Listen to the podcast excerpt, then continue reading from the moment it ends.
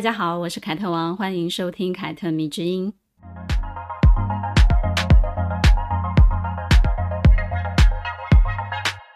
节目做了三十四集了，我聊过作家、记者、女王、王妃、第一夫人，就是没有聊过谁呢？我们没有聊过女明星。其实也不是故意不聊的，在列这些名女人的故事的名单的时候呢，我也有把女明星放进去的。我列的这些名单里面啊，多数都是走完一生的女人，不知道大家有没有发现呢？除了伊丽莎白二世女王之外呢，她们其实都已经不在人间了。这有一个好处啊。就是我们可以好好的来看看她们跌宕起伏的一生。于是呢，我挑的女明星，除了对世界要有巨大的影响之外呢，她们的人生故事也要基本走完，有一个结局才可以。在这个条件之下呢，能入选的大多都是五六年代的好莱坞明星了。他们之所以有故事可以说，也是因为当时的好莱坞是全世界最会盛产女明星的地方。那时候的女明星个个都有自己的风格，是娱乐世界的黄金时代。他们当中呢，有些人至今依旧被粉丝影迷津津乐道，影响着一代又一代的人。随便举个例子吧，比如奥黛丽·赫本、费雯丽、伊丽莎白·泰勒，以及我们今天要说的玛丽莲·梦露，哪一个不是你们现在还经常听到的名字？每一个都是。尤其是奥黛丽·赫本与玛丽莲·梦露是后来经常被人拿出来比较的。很多人会问：你是比较喜欢奥黛丽·赫本还是玛丽莲·梦露呢？这个问题啊，也颇有看《红楼梦》的时候经常会出现的。你比较喜欢薛宝钗呢，还是林黛玉的那种意味？比较喜欢奥黛丽·赫本还是玛丽莲·梦露这个问题啊，随着时代的变迁，开始有着不一样的结果了。反映出来的其实就是整个社会对美的一种政治正确，另一方面呢，也代表美国对外输出的文化符号。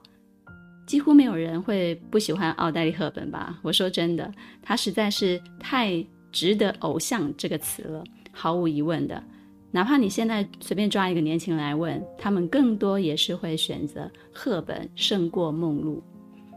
赫本的名气之所以一直流传，其实有很多综合的因素，除了他本人后来在公益事业的付出之外呢，他的荧幕形象也比较端庄、比较优雅、比较高贵。旧版的《花边教主》，我不知道大家有没有看过，因为那里面有一个女生叫 Queen Bee，我们昵称叫 Queen Bee 的偶像，她的偶像就是赫本，所以呢，她的穿着打扮呢就会倾向于比较端庄优雅的那种风格，再加上一部《蒂凡内早餐》。将赫本跟 Tiffany 绑定起来了，然后呢，就是他与纪梵希先生本人的一个交情，也让赫本坐稳了时尚偶像的一个位置。今年的梅戛纳红毯上，我不知道大家有没有看哦，被大家公认第一美的坎达尔·珍娜呢，她的礼服的灵感来源就是赫本主演的《窈窕淑女》这部戏的戏服啊，几乎都是出自。纪梵希之手，也就是后来很多时尚设计师的一个灵感的来源。坎达尔·珍娜呢，既然选择了纪梵希的礼服，那她自然就会从《窈窕淑女》这一部电影里面去找灵感了。而赫本确实是非常符合美国时尚这个主题的。你瞧，在赫本身上就有很显著的两个时尚品牌。以及一个优雅的标签，不停不停地在各个时代的女孩生活中出现，所以他们对赫本有印象，甚至喜欢她是毋庸置疑的。但是呢，我们反观梦露好了，她身上几乎没有什么时尚品牌傍身哦，网络一搜也都是很负面的形容，但她依旧是很多人会一直模仿的对象，而且模仿她的人呢，都是我们认为很有主见、很有想法的一些女明星，比如玛丹娜、Lady Gaga、石巧丽、乔韩森啊这些等等，有非常显著的那种独立女性特质类型的女明星，会一直的模仿梦露。为什么呢？只是因为她是性感的代名词吗？嗯，这里面是不是很有玄机呢？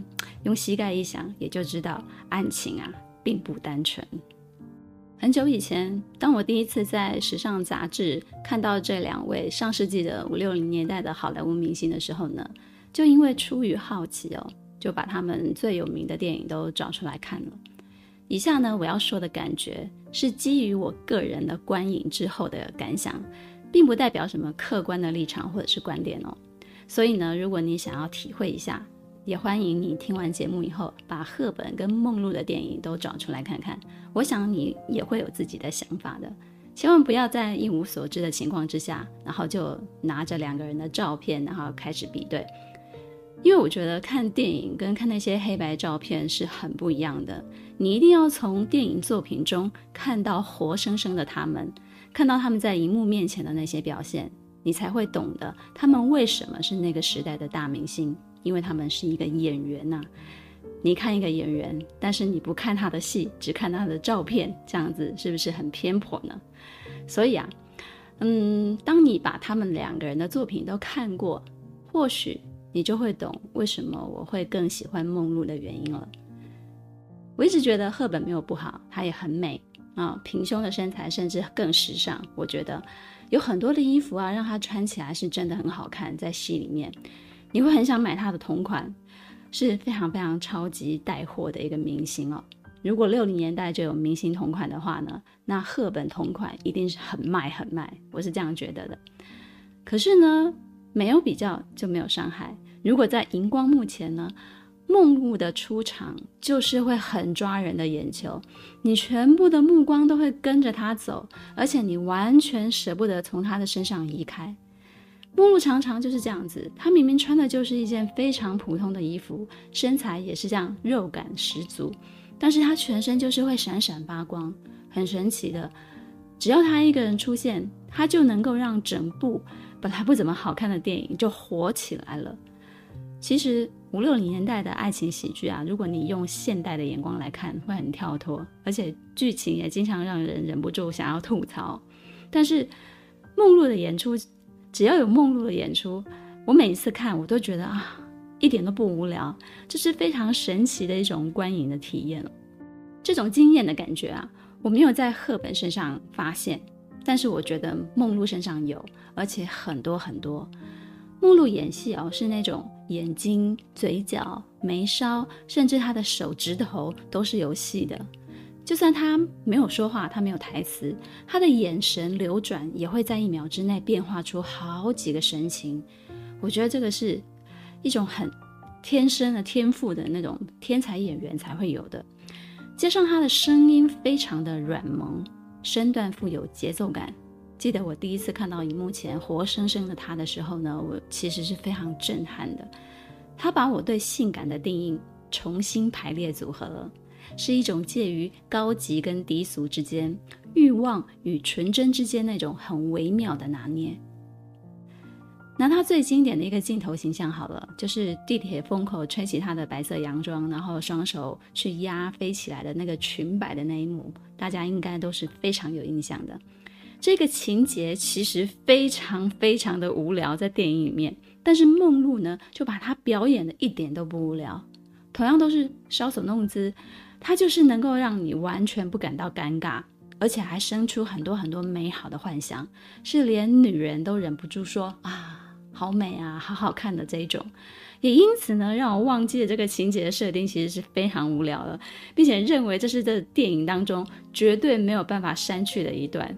有些时候想想，真的是很好笑、很荒谬，但是又觉得十分的合理哦。在他之前呢，其实我从来没有在任何一个女明星身上感受到这种哦酥酥麻麻、又天真又带有孩子气的那种性感风情。很多的性感其实是有侵略性的，我不晓得大家能不能够感受到这种，就是很有。很强悍的那种性感，就是这个时代其实讲究的某一种性感是这一种。另外那一种就是呃白幼瘦的那一种，有一点点童系的性感，尤其是你在那种韩国的女团身上是可以看到的。嗯，于是呢，在看过玛丽莲梦露之后呢，她就成为了我这一生当中唯一认定的一个性感偶像了。而从此之后呢，我也就明白为什么那些好代表独立女性的那些女明星呢，会一直一直的喜欢她，而且一谈到性感，就会直接联想到玛丽莲梦露。男人跟女人对性启蒙的定义是很不一样的，男人可能更着重在生理上。而女人则是在整体的感官上，梦露之于我呢，就是一种性启蒙，这也可以解释为何喜欢梦露的男人很多，而女人更多的一个原因。你去理解一个什么叫做做女人也觉得性感的那种性感，真的，我觉得对女人来讲太重要了，因为很多女生啊，普遍知道的其实是男性视角的那种性感，以及女人也认同的那一种优雅。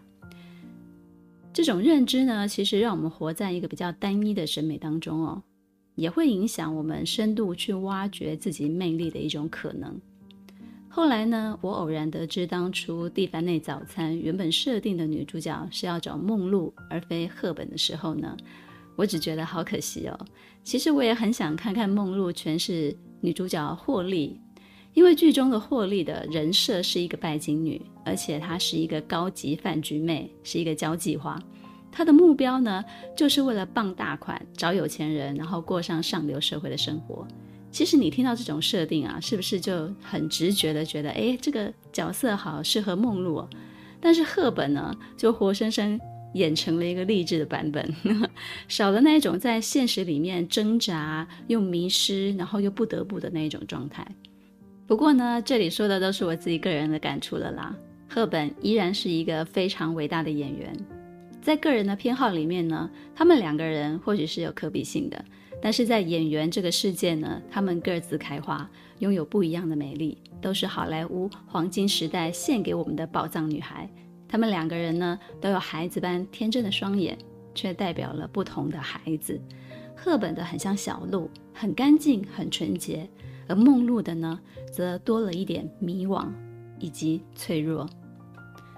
其实梦露还有一点是非常吸引我的，就是她本身是一个很有争议性的女人。我个人很喜欢这种流言蜚语缠身啊，然后难以捉摸的这种女性形象。我觉得她不乖，但是也不太坏。我喜欢这种女孩。因为这种女孩呢，往往都是来打破规则的。我喜欢打破规则的人，给平静无波的世界带来刺激跟新鲜感的那种人。而这样的女人呢，其实也是受到偏爱的。至少我觉得这个世界上肯定有一半以上的人喜欢梦露，而那种偏爱呢，其实就是一种宠溺。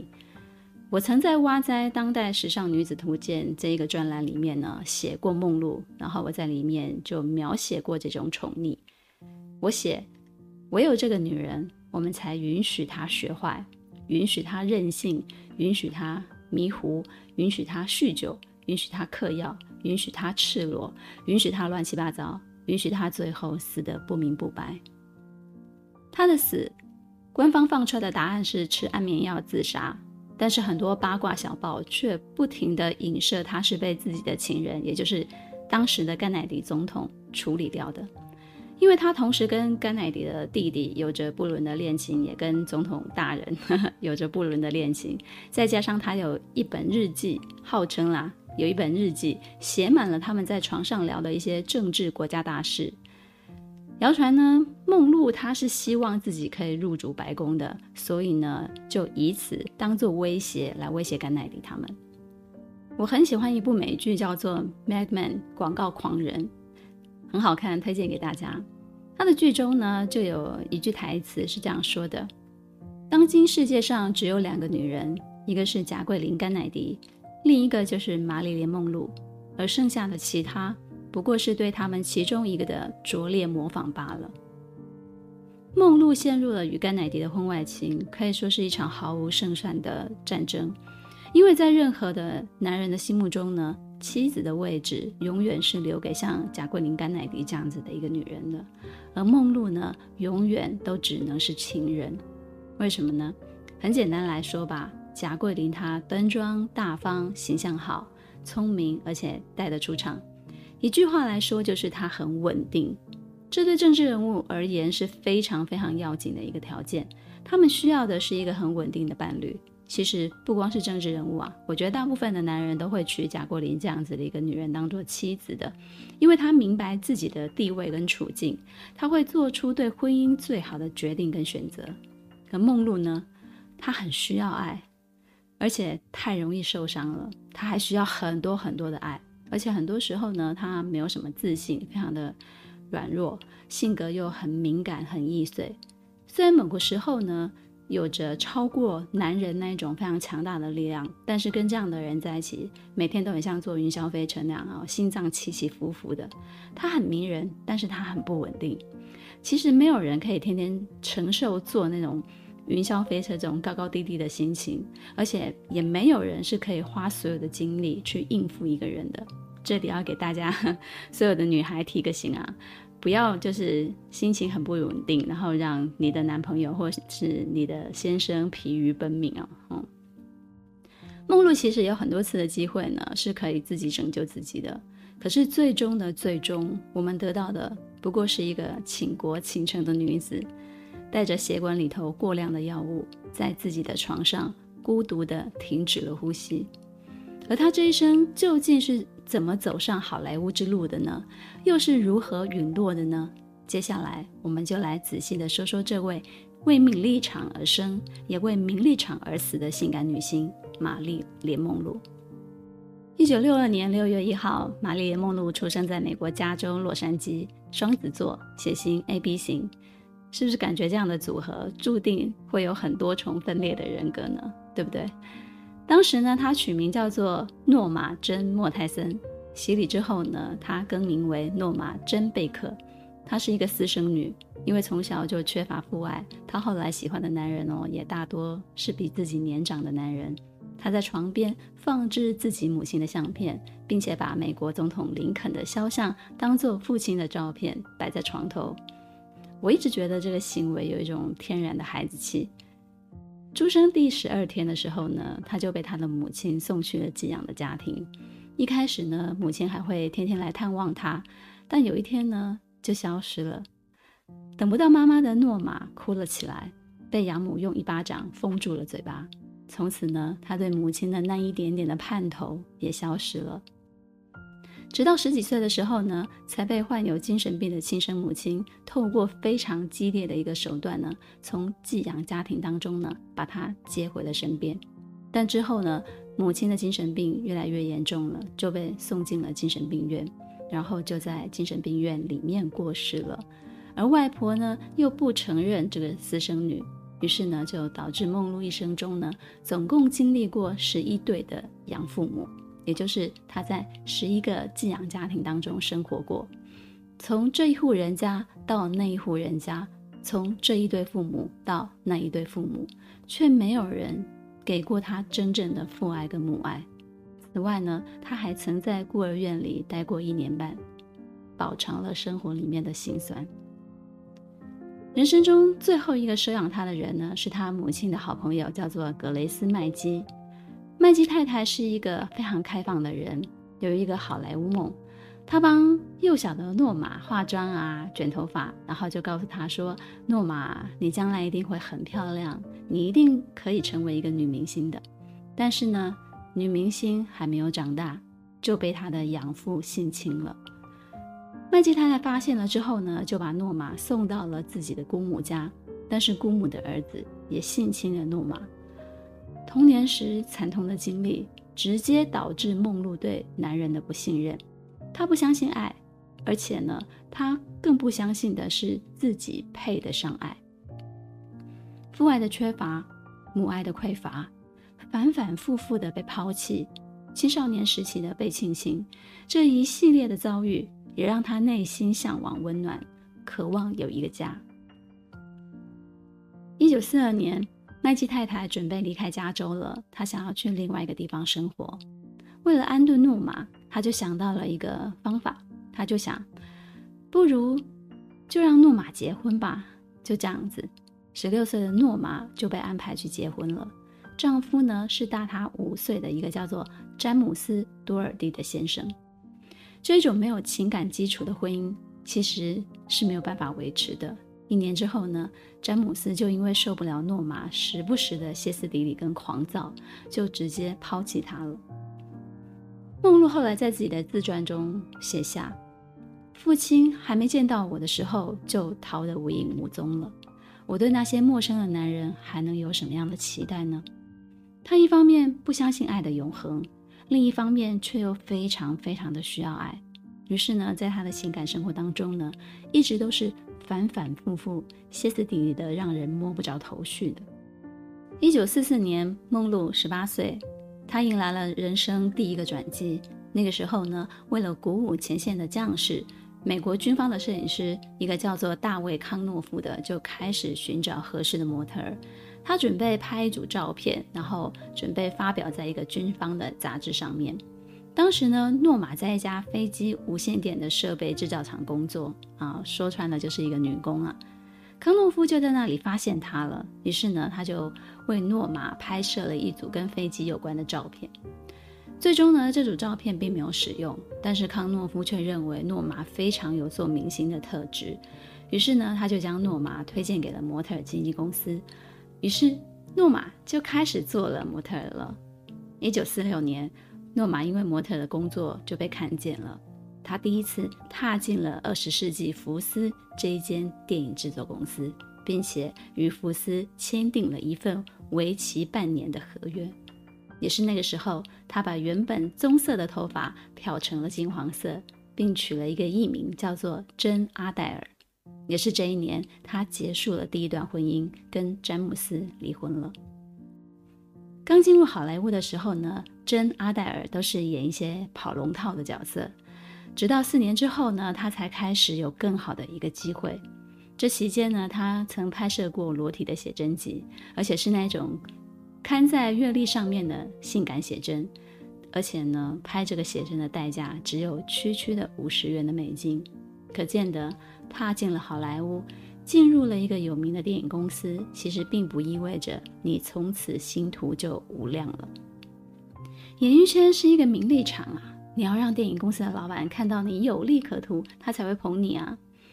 不管在哪里，人生这条路上其实都是需要一点贵人的啊。梦露的人生的第一个贵人是一个叫做约翰·海德的明星经纪人。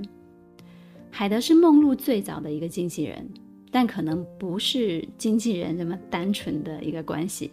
有人将海德称为梦露的保护人，可不仅是保护人，有可能也是一个缔造者跟一个提携者。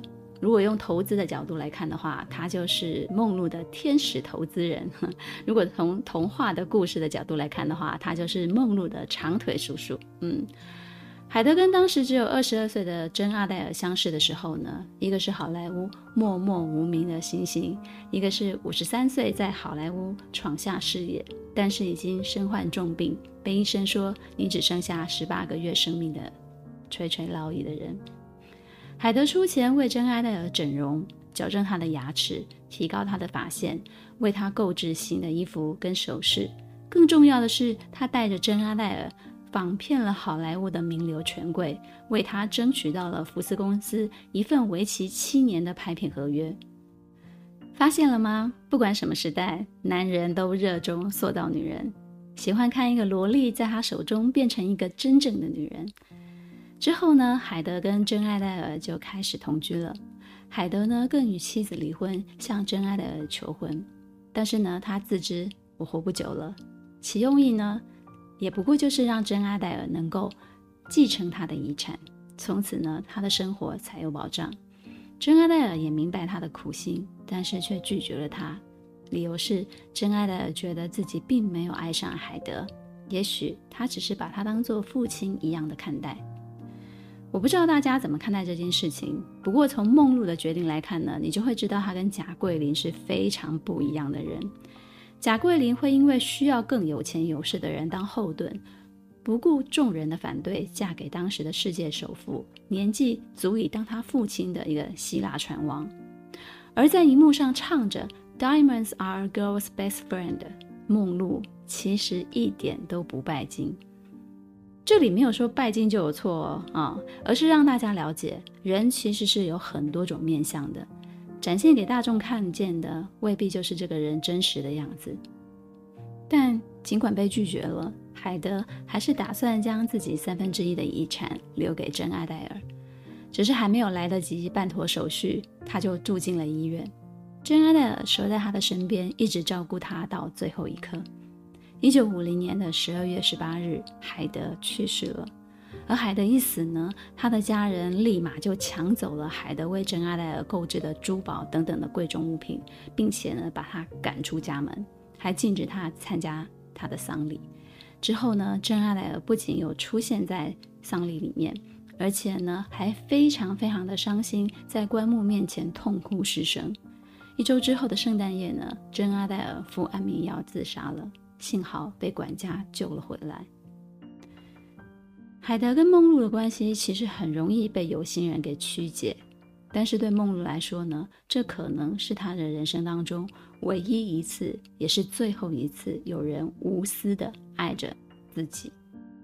海德死后两年呢，梦露开始在好莱坞站稳脚跟了，先是成为了《Life》杂志的封面人物，然后呢，又拿到了《绅士爱美人》这一部歌舞片的片约。前面提到过，《Diamonds Are Girl's Best Friends》这首歌呢，就是出自于这部戏，算是梦露早期最出色的一个表演了。之后呢，他就在好莱坞的星光大道留下了属于自己的手印了，片约也开始多了起来。之后一部《七年之痒》更是让他获得了第九届英国电影艺术学院奖最佳外国女演员的一个提名。在跟福斯合作的期间呢，他因为不满该公司对自己的剥削，于是就成立了属于自己的制片公司。但是解约不到一年的时间，福斯却又开始跟他合作了。一九五六年呢，梦露就开始正式改名为玛丽莲梦露，这一个我们非常熟悉的艺名。所以呢，他总共就有三个名字，一个叫做诺玛，一个叫做珍阿黛尔，再来就是玛丽莲梦露。他开始主演非常多部卖座的电影，正式的走红全世界。他曾凭借《热情如火》拿下了金球奖音乐喜剧类的最佳女主角的殊荣。在他改名之前呢，他同时也结了第二次的婚。梦露与他大十二岁的美国传奇棒球明星叫做乔·迪马吉奥的一个男人结婚了。但是呢，在他们结婚登记的第两百七十四天之后呢，梦露就提出了离婚的要求。据说呢，迪马吉奥不仅干涉梦露的演艺事业，也因此对她家暴。听到这里，你一定会觉得，哎呀，梦露的情路怎么那么的坎坷啊？其实，若要真的说，她的第三段婚姻可能是最适合她的。她的第三段婚姻对象是好莱坞的知名编剧，也是一名作家，叫做亚瑟米勒。在梦露所有的男人当中呢，亚瑟米勒大概是最接近梦露喜欢的那种类型了。梦露喜欢年长而且睿智的男性，而亚瑟米勒完全符合这个形象。他是一个高级的知识分子。然而呢，做伟大作家的妻子跟做知名女性的丈夫，其实都是非常难的一件事情。他们都为彼此做过牺牲，付出过努力。而且呢，非常非常的有心，想要来经营他们的婚姻，但是呢，最后却还是走上了离婚的路。梦露曾经怀有亚瑟米勒孩子，却因为流产以及一次的子宫外孕而没有顺利的生下一儿半女。而亚瑟米勒呢，也曾经为梦露量身定做过剧本，那个剧本叫做《不合时宜的人》。不知道你们有没有看过？二零一一年有一部电影叫做《我与梦露的浪漫周记》。这一部电影里面所刻画的梦露，应该可以说是十分接近真实的她。我们会看到她时时刻刻都在镜头前面跟亚瑟米勒秀恩爱，但是私底下的她呢，却又是情绪非常的不稳定的。她极度的缺乏安全感。那个时候，她远赴英国拍片，却要丈夫陪同她，并且呢，需要仰赖大量的药物，她才可以睡觉。知名编剧跟作家其实不是没有事情可以做的人呢，他们需要潜心的去创作，所以他无法只围绕在梦露身边转呀转的，只做一名梦露的丈夫。于是呢，在无止境的争吵之后呢，才子与家人的婚姻最后还是不得不惨淡收场了。纵观梦露的情感世界，你看她跟众多的男人周旋，很多人会以为她水性杨花，见一个爱一个。可是，如果我们推回她还叫做诺玛的时候，你应该就会明白，她后来虽然是玛丽莲梦露了，但其实她的内心深处一直都还是那个被父母抛弃、觉得自己不被任何人所爱的诺玛。所以呢，当男人们因为她是荧幕上那个艳光四射的玛丽莲梦露而靠近她，却发现他的真实面目是诺玛的时候，那种失望的情绪可想而知。梦露曾说：“我自私，没有耐心。”缺乏安全感，我还会常常做错事，经常失控。但如果你不能应付我最差的一面，你也不值得得到我最好的一面。梦露是了解自己的，她也知道她自己想要什么，但却不能够确信是否要为之付出牺牲，因为这漫长的过程当中呢，都没有人教会她学会爱她自己，也没有人教会她学会如何爱人。这个想爱却又不知道如何付出爱的女孩，一直都是那个童年孤苦无依的诺玛。缺乏爱这件事情，其实很多时候也会影响她的演出。当他表现非常好的时候呢，他能够成为舞台上最闪亮的那个演员，每个人都只会也只能看见他。当他表现不好的时候呢，他迟到、忘词、没有专业素养。让所有的人都必须忍受他，这也是福斯后来跟他解约的一个非常非常主要的原因。梦露终其一生都想要成为一个真正的演员，一个艺术家。他很想要证明自己，证明他不只是人们心中那个性感偶像。可是，当他说他想要成长为一名演员的时候呢，大家就会审视他的身材，甚至大笑。因为他们其实并不认为梦露会对自己的演艺事业认真，毕竟你更多时候是让同剧组的人看到你迟到忘词、没有专业的素养嘛。同时呢，她也很想成为一个幸福快乐的普通女人，有自己的家庭和孩子。可是她对待自己的丈夫却予取予求、阴晴不定，让人非常难以忍受。很多时候啊，梦想和现实之间其实是不相容的。如果你舍不得抛弃其中某一个部分，那么带来的结果必然是分裂的。梦露承担了世界上很多很多的崇拜，却无法克服她漂白金发和红唇底下那个身为诺玛时浓浓的自卑。他讨厌人们把他当作是一个幸福号一样来看待，但是反过来却又很明白，性感是他信手拈来、毫不费功夫的一个绝活。他至死都走在这条道路上，尝到它所带来的美好和罪恶。这种思想跟行为大量的冲突矛盾，只会带来更频繁的失望，而失望叠加的结果就是逐渐压垮了这个脆弱至极的人。后来呢，有心理学家就这样推测了，他们觉得梦露应该是属于边缘型人格障碍。因为梦露她抑郁、沮丧、恐惧、孤独、吸毒成性，而且酗酒无度，并且曾经企图自杀。而且呢，她和所有接近她的男人都有着模糊不清的情感关系。这些呢，其实都与边缘型人格障碍的临床反应非常的相似。这种精神疾病的根源啊，也往往来自于童年的剧烈创伤。有句话不是这样说的吗？有人用一生来治愈童年。也许说的就是梦露这样的人。梦露其实看了很多年的心理医生了，但是却始终解决不了深植在他心中的那种恐惧，被人抛弃而且被人不爱的恐惧。于是呢，他的生命就像一辆没有刹车的轿车，一直往不可控的深渊开过去了。一九六二年八月五号，梦露被发现沉尸在自己家中的卧室。而那一年，他才三十六岁啊！你一定无法想象，几天之前呢，福斯才承诺他要以双倍的酬劳与他签约。很多人也许不知道，在同级的演员当中呢，梦露的酬劳都是比较低的那一个。他死后呢，有人开始清算他的财产，发现他其实并没有很多的存款哦。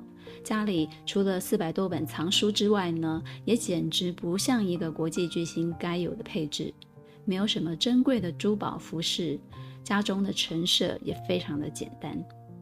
她的遗产后来由她身边的一个艺术指导老师叫做宝拉以及她的丈夫继承了，是梦露生前遗嘱里面的受益人。讽刺的是，梦露死后呢，宝拉的事业越来越好了，而且呢，也因为梦露的死，让梦露的遗产很快的就增值成上百万美元的资产。不管是以梦露名字命名的衣服也好啦，香水也罢，甚至是一张很简单的调酒单，一年都可以为宝拉带来至少一百万美元的收入。宝拉的丈夫死了之后呢，她的第二任妻子安娜就拍卖了所有梦露的私人物品，梦露的遗物从此就散落在世界各地了。梦露的第三任前夫亚瑟·米勒后来是这样怀念她的。他说：“梦露实际上是一名站在街角的诗人，试图向争着想拉下她衣服的人群朗诵诗句。其实所有的人都在扯梦露的衣服啊！你有没有发现？不管是男人还是女人，跟梦露合作过《游龙戏凤》的一个男演员叫做劳伦斯·奥利弗，他在梦露死之后呢，才透露当初跟他一起拍片的感想。他是这样说的：他说。”没有一个人有像梦露一样充满下意识、聪慧的眼神，并且呢，在荧幕上表现出一种很强的个性。他创造了一流的表演，而当初呢，我对于他和我自己都非常的敏感，也感到非常的不快，因为我知道我的事业正消耗在一条非常平庸的轨道上。我已经五十岁了。但是跟梦露同台演出的时候呢，她却成功的让我感到自己已经年轻了二十岁，那是多么美妙的一个回忆啊！她是无比的美丽、出类拔萃的。一个人可不可能同时声名狼藉却又受到肯定呢？这对男人来说是一个挑战，对女人来说更是遥不可及的。但梦露却是这样一个矛盾的综合体，就像她自己本人一样，她声名狼藉，却也同时是永远无法取代的一个世纪女明星。只是午夜梦回，谁又会知道她不过就是诺玛呢？一个十九岁的工厂女工，交了二十五块美金给模特经纪公司当报名费，开始当模特，接受化妆的训练。她的模特简历上面是这样写的：身高。五英尺五英寸，体重一百一十八磅，三围三六二四三四。这些数字后来被刻在一个叫做玛丽莲梦露女人的墓碑上。这就是玛丽莲梦露的故事，是不是跟你之前听到的很不一样呢？凯特蜜之音，咱们下次见了。